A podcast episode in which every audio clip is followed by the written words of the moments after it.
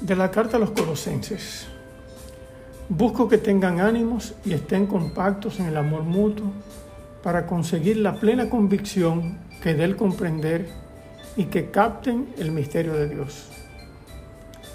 La madurez en la vida cristiana que se obtiene por la unión con Cristo se presenta ante nuestros ojos con todo lo que representan los tesoros de la sabiduría salvífica y no en los falsos pastores que pululan por doquier con sus falsas enseñanzas.